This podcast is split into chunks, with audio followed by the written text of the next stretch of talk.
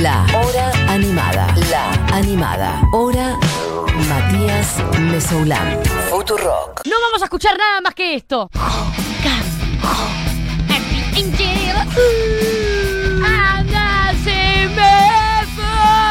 ¡Subila! Y dice. Dale. ¡Subala! Eh, lamentablemente Barbie ha sido cancelada. Ah, Después de ese mm, recuerdo de un maravilloso momento en el que se cantó Dancing Barefoot a los gritos, entre otras cosas, bueno, es momento de presentar oficialmente a la señora Barbie Recanati. Barbie, Hola, ¿qué tal? ¿Cómo estás? ¿cómo estás? Muy bien. Ah, bueno, veo que estás como en un mood así, mm, como muy sedada. Estoy muy tranquila porque hoy eh, es un día especial. Hoy vamos a empezar una columna eh, de muchas columnas, entonces necesito como empezar tranquila porque si no, no sé cómo continuar. Como ordenar eh, la avalancha de cosas para contar. Sí, además me pasó algo como muy jodido. A ver. Tengo ojeras por culpa de este programa. No. Me pasó que ayer yo te escribí y te dijo, tengo la columna, y la tenía hecha la columna. Exactamente. Y la columna tenía que ver con, eh, con mi yo oyente de la hora animada, no con mi yo columnista de la hora animada. Porque yo dije, ay, estuvieron hablando de, de Rocky Horror Picture Show, que es una de mis películas favoritas en la vida. Y Sí. estuvieron hablando de laberinto, estuvieron... Y yo dije, bueno, concepto película musical, música, película. Y dije, uno de mis musicales favoritos es Hedwig and the Angry Inch. Sí. Y yo ya he hablado en este programa sobre eh, Jane County, que fue una cantante punk trans de los 70s, que aparentemente eh, John Cameron Mitchell, el escritor de Hedwig, le robó. Y dije, voy a hablar del documental. Y mientras dormía, tuve sueños con respecto a todas las cosas que podía decir mal Ah. sobre todo lo que te iba a decir, ya que hay toda una problemática muy profunda detrás de Hedwig and the Angry Inch, que es que Steven Tusk, el, el que hizo la música de Hedwig and the Angry Inch, y John Cameron Mitchell, que Sí. hizo la historia de, de Hedwig and the Angry Inch, Y que la actuó Eh, y todo.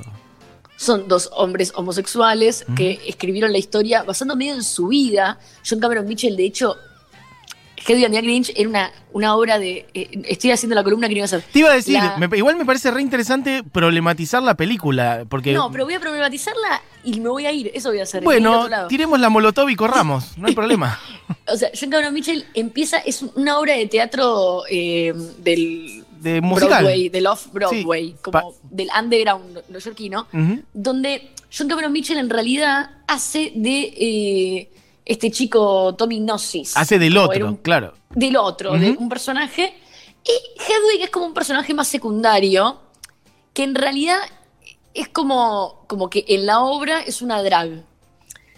En la película y, y la historia de Hedwig es que en realidad era, según John Cameron Mitchell, Sí, por favor no haga un recorte de esto, según John Cameron Mitchell, sí. Hedwig, un personaje ficticio que John Cameron Mitchell escribe, era un chico gay que se enamora y que empieza como a fluir, eh, como eh, su, su amor eh, sueña con una mujer y este chico gay empieza a como también a, a experimentar eh, como una transformación entre lo que él quiere ser, lo que cree que es y lo que su pareja quiere que sea. Sí.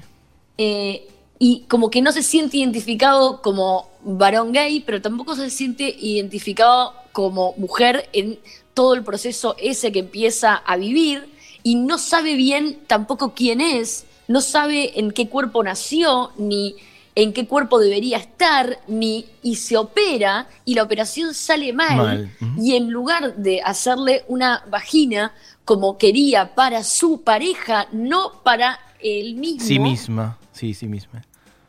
eh, le queda colgando una carne que es su Angry Inch. Angry Inch. Y por eso es Hedwig and the Angry Inch. Pero esto es una escena casi del final del musical, donde al final del musical Hedwig eh, dice, yo no soy eh, una mujer trans, yo no soy eh, un varón gay, yo soy Hedwig, y hay casi como, como un manifiesto a, ni siquiera como, como al no binarismo, sino a la pansexualidad, como algo más de, de, de Génesis Pio Ridge, que yo voy a hacer una columna de Génesis Pio pero es como muy shock el final de la película y eh, termina generando como a lo largo de los años, porque ni siquiera en ese momento, sino más en la actualidad, generando como una polémica sobre si es una película transfóbica, si es una película donde quien interpreta a Hedwig debería ser una mujer trans y no John Cameron Mitchell, si es una película. Entonces John Cameron Mitchell a todo esto responde, es mi historia. Y es una historia ficticia, basada en hechos reales de mi vida, eh, pero no es 100% biográfica, es semi-biográfica y es mi imaginación yendo a un conflicto que no tiene que ver con la transexualidad, sino que tiene que ver con el no binarismo. Entonces, Hedwig and Grinch es en realidad muy profunda a nivel debate y conflicto y no voy a ir ahí. Pero es que fuiste ahí un ir. montón, fuiste ahí un montón. Igual me parece re interesante. En todo caso, estaría bueno hablar con otras personas que también tengan una visión al respecto. No sé, pienso que lo podemos preparar para otro día o que si tenés ganas lo podemos preparar con, Ni- con mayor profundidad para otro día, ¿no? Sí, sí, Eh, ni hablar. Lo que pasa que fue como. eh, cuando eh, a mí me gusta mucho el musical de Hedwig, la verdad es que soy muy fan del musical. Es pasando eso, más allá de lo, lo que voy a contar Sí. ahora, recomiendo. Hoy voy a hacer un día de recomendaciones. Sí. Recomiendo mucho a las personas que no saben de qué estoy hablando que googleen Hedwig and the Young Grinch, el musical, y que lo vean. Eh, claro, porque la verdad es que la película es buenísima, la banda sonora es tremenda sí. y fue a Broadway en un montón de versiones. De hecho, en una de ellas, tal vez la más famosa, eh, su protagonista es eh, Bernie de How I Met Your Mother. Ah, mira. Ok. Y es musicalmente es brillante. Sí, es es muy, muy brillante musicalmente, de verdad. Es una gran eh, ópera rock. Yo quiero decir Eh, eh, que cuando vos eh, hiciste esa columna hace unos meses, habías justamente, como vos dijiste hace recién, habías mencionado esta película y yo te dije, no la vi en su momento. Y quiero decirte que hice la tarea y desde entonces para acá la vi hace un tiempo y ayer la repasé un poquito y quiero decir que es una gran peli. Así que eso, debo decir que hice la tarea, que es una gran película. Es, es una gran peli de verdad. Es una gran peli de verdad. Por eso la, la recomiendo un montón y la recomiendo siempre, porque además yo la vi cuando salió y yo era adolescente. Era una película muy de culto cuando salió. Me acuerdo que era una peli que yo de hecho la vi. eh, era la época en que había salido el DVD y, y como en casas de música te grababan en DVD vírgenes como la- las, los DVDs de películas, los- como los documentales musicales. Y esto salió como no, no fue como muy exitoso, pero sí fue muy viral de boca en boca, eh, pre-internet, entre los adolescentes del 2000, 2002. Ujú. y, y para mí fue re impactante, porque más allá de, de todo lo que se habla, eh, fue una ópera rock que para mí estaba protagonizada por una mujer trans Sí. que hoy, con toda la explicación de John Cameron Mitchell, eh, eh, se sobreentiende que no, sobre todo que John Cameron Mitchell no es trans No. Y que la historia, él insiste en que no es sobre una mujer trans, pero bueno, véanla. Aún así, Eh, eso, está bueno que cada cual la vea y saque cosas positivas o negativas de ahí. Una lectura crítica de esa película me parece que aún así es re enriquecedora. La peli es re. Y hay que decir que, bueno, no, yo no tengo esta perspectiva de qué dijo Mitchell con el tiempo, pero hay que elogiar el laburo que hizo en la peli, es impresionante, ¿no? O Sí, sea, y otra cosa que también hay que decir, porque otra de, los, de las discusiones es sobre quién interpreta el papel, etc. John Cameron Mitchell escribió una historia semi-biográfica. Hedwig era un personaje secundario. Hedwig casi posiblemente seguro está inspirado en Jane County, que Sí. sí, es una artista eh, trans de la época del punk, del CBGBs y del Max Castle City y de Andy Warhol. Y, mm, y después la película se va y termina siendo sobre Hedwig. John Cameron Mitchell la dirige y la actúa. Eh, y de sí. hecho, uno de los personajes de la banda Sí. es eh, eh, Steven Tusk, que es el que compone toda la música. Y eh, otro de los personajes de la banda también es como, según John Cameron Mitchell, es como una mujer con barba. Como que no es un varón trans, tampoco es una mujer interpretando a un varón en la película, sino que eh, está- también dentro de esta línea del no binarismo, eh, Sí. desde la visión desde afuera. Sí. Eh, no tanto desde la autopercepción, sino de cuando vos estás viendo la película en un momento decís, bueno, a mí me es indiferente cómo se autopercibe esta persona. Total. Estoy viendo un nombre y apellido y música. Total. Y es, es muy interesante. Pero bueno, Eh, en sí, igual eh, vos decís como que Mitchell aclaró eso después, digamos, como que está al Claro, personaje. Lo aclaró años después. Total. sí. Porque en sí, cuando estás viendo. Nunca vamos a saber si se defiende o no se defiende. o sea, nunca vamos a saber si es una excusa, un pretexto o se le escapó. Bueno, pero en, cosas de, de en la sí es in- época. total, en sí es interesante. Cuando estás viendo la película, hay, a priori es un personaje que es un varón que está actuado por una mujer al principio, después total, como vos decís cuando va pasando la peli, decís, bueno, ya no me interesa. Pero la peli tiene un montón de cosas como que, como que corren las cosas del lugar de una manera interesante, me parece. Sí, y también entender que eso, que no es que se buscó un actor que haga de Hedwig. No. Es quien escribió la película, quien dirige la película, quien inventó el personaje, quien lo está interpretando. Y también que era una obra del off-Broadway queer de Nueva York. No es que era eh, eh, Tarantino No, metiéndose en el mundo queer. No, y de es hecho, muy fino eh, el hilo de esta película. Mitchell después eh, siguió haciendo pelis que tienen que ver siempre con el tema de las distintas orientaciones sexuales, la sexualidad en el cine, como que es algo que él trabaja en general. Este, y es eh, nada, no es que tal cual, no es que no sé, Cameron hizo Titanic, Avatar e hizo esta y después siguió haciendo cualquier otra cosa, digamos. Exactamente.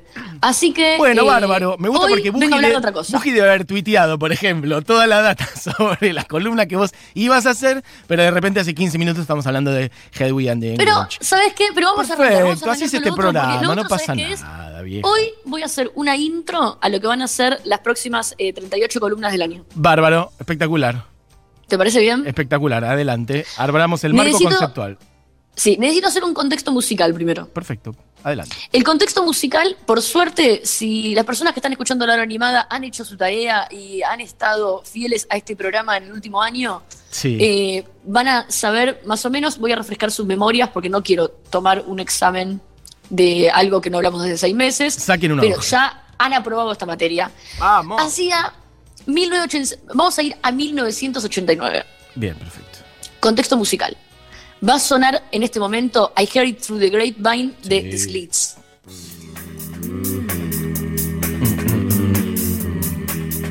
Hermosa actuación. Hemos hablado de Slits. Slits, ocho años antes, explotaban en Inglaterra, ocho años antes de 1989. Es la banda de la que hablé en un episodio entero de ellas, que Ari Up era la hijastra de John Ujú. Rotten, que era un adolescente menor de edad que se subía al escenario, que gritaba, escupía, sangraba, y que era tan punk para los punks que eh, un tipo llegó arriba del escenario y le pegó una piña y a nadie le pareció tan mal, porque en esa época que un tipo se subiera arriba del escenario y le pegara una piña a una persona no estaba tan mal, más si era una mina, y que estaba Viv Albertine, que era la que eh, salía con Stramer, que escribió el librazo de este Ropa Música Chicos, Sí. eh, contando casi todo lo que cuento de ella. Y que estaba Tessa Pollitt y Palmolive, que termina yéndose a la banda Raincoats. Y ahora vamos a escuchar Raincoats con Lola. Sí.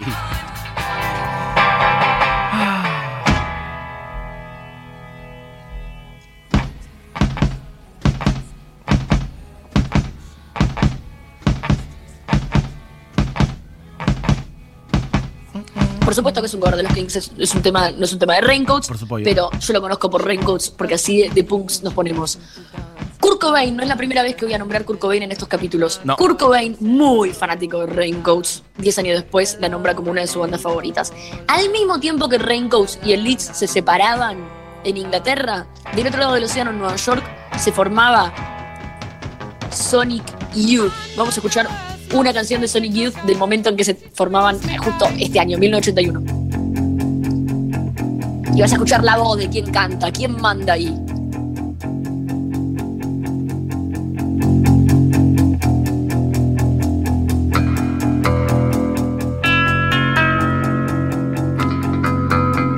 Kim Gordon. Hace muy poco hicimos la columna de Kim Yo Gordon. estaba esperando que entre la voz, pero perfecto, no entró, no importa. Así que lo decimos. King Gordon, mostra total. Porque falta para que entre. Va a entrar en un ratito mientras yo hablo. Kim Gordon. Ya hicimos su columna bastantes veces. ah, Nombré a Kim Gordon en este programa. Y mientras Kim Gordon se metía en Sonic Youth, no pasaba nada de años que Kim Deal se animaba y decía, y bueno, yo me meto en los Pixies. Todo esto pasaba poco antes de 1989. Ujú. 1989, en Canadá, un montón de pibas escribían manifiestos y hacían asambleas sobre igualdad de género, sobre feminismo. Todo esto que pasaba musicalmente no es una casualidad, eran todas estas pibas que decían, bueno, yo también puedo, y eran punks muy rebeldes al frente, con letras recontra contestatarias, y estaban estas pibas en Canadá haciendo lo suyo. Mar Lepine, 6 de diciembre, o Mar Lepin, no hablo inglés menos francés, de 24 años, entra a una clase en la Escuela Politécnica de Montreal, separa a los varones de las mujeres, da un discurso sobre su lucha contra el feminismo y le dispara a las nueve mujeres que estaban ahí. Sí. Sale de la clase, sigue caminando por la cafetería del colegio, por otras aulas, buscando a todas las mujeres que encontraba y les disparaba. Mata a 14 pibas y hiere a no sé cuántas más. Se suicida. Deja una carta donde dice, por si había alguna duda, que la masacre era para rebelarse contra las mujeres que querían arruinar su vida y la de los hombres, reclamando privilegios que no le correspondían porque eran de ellos. Y de hecho la nota incluía con nombre y apellido 19 mujeres de Quebec, activistas feministas que debían ser asesinadas. Tremendo. En Canadá este día se conoce el día de hoy como el Día Internacional del Recuerdo por las Víctimas de la Violencia contra la Mujer. Pero en Olimpia, Washington, fue el germen del movimiento Riot Girl. Yeah. Todo esto que acabo de contar tiene toda una correlación y es muy importante para lo que estaba por pasar, que para mí fue el Chernobyl del rock, pero sí, Chernobyl es algo lindo. El Big Bang. Vamos a decirle Chernobyl. ok. Vamos a, El Big Chernobyl.